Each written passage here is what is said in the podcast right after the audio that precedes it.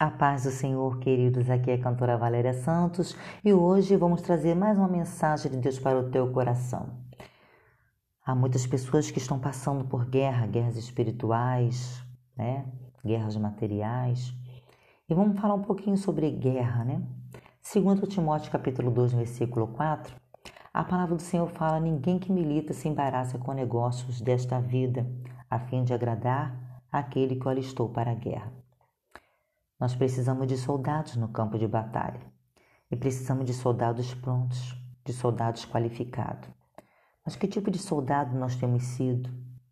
Soldados esmurecidos, fracos, que têm perdido a visão do reino de Deus? Do tipo que não lutam mais contra o pecado, contra Satanás? Ou somos do tipo corajoso, que sob o comando de Deus não recuamos na batalha? Quantas pessoas têm perdido o entusiasmo da caminhada e a força na hora da batalha? Que seja retirado dentre os soldados todos os medrosos e covardes. Esforçai-vos, diz o Senhor, pois não será aqui o vosso descanso. Neemias 6, no versículo 11, porém eu disse, um homem como eu fugiria, e quem há como eu que entre no templo e viva? Um soldado precisa estar com a armadura completa. Efésios 6, versículo 10, nos fala sobre essa armadura. No demais, irmãos meus, fortalecei-vos no Senhor na força do seu poder. Revestível de toda a armadura de Deus. Somos soldados do exército de Deus e estamos na linha de frente Diz lá no versículo 14: Estai, pois, firmes, tendo cingido os vossos lombos com a verdade e vestido a couraça da justiça. Precisamos de uma igreja com base na verdade, na justiça e na paz, para combater a mentira, a injustiça e a guerra.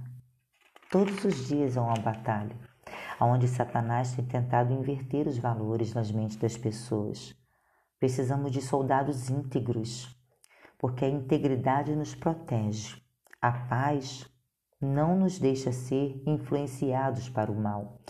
Na guerra, nós precisamos de convicções. As convicções reforçam nossos valores. Não podemos ser cristãos corruptos, corrompidos por este mundo.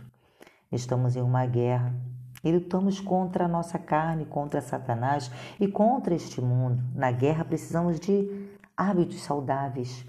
Efésios 6,18 diz: orando em todo o tempo, com toda oração e súplica no Espírito, e vigiando nisto, com toda perseverança e súplica, por todos os santos. Essa armadura, ela é individual. Você precisa de uma dessas. Efésios 6,13 Portanto, tomai toda a armadura de Deus para que possais resistir no dia mau e, havendo feito tudo, ficar firmes. Lutamos por algo além deste mundo. O inimigo usa a divisão para enfraquecer os soldados de Deus, onde ele tenta nos separar, nos distanciar de Deus usando distrações, prazeres, terrenos, poder, dinheiro, drogas, sexo, comodismo e etc. Tudo que servir para desviar a atenção do bem. E um soldado não pode servir a dois senhores. Em algum momento seremos confrontados e teremos que fazer escolhas.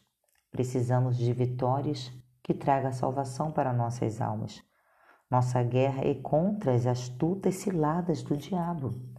Neemias capítulo 1, versículo 1 ao 11. Na antiguidade era comum que as cidades possuíssem grandes e poderosos muros ao seu redor para lhe servirem de proteção.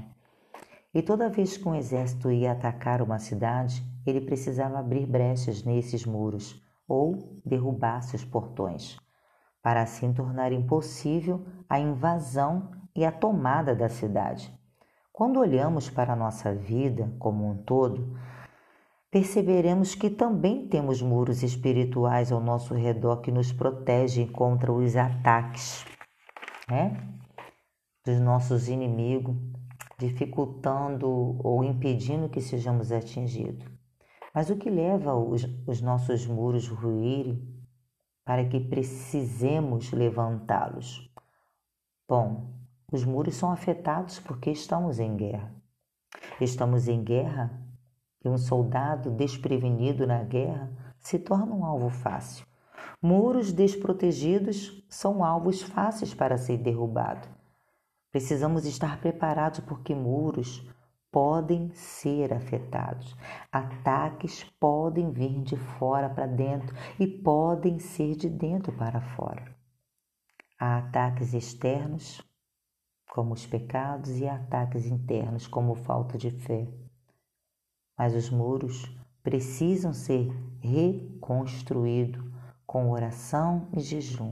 É uma forma de nos guardar, de nos proteger, de nos fortalecer. Precisamos apresentar ao Senhor as áreas da nossa vida que precisam ser reconstruídas. Então, nesse momento, exerça a sua autoridade, autoridade de Deus. Há algumas áreas da sua vida que precisam ser reconstruídas e você não pode parar. Você não pode ceder e você não pode desanimar, porque apesar de toda batalha, sabemos que o Senhor está conosco.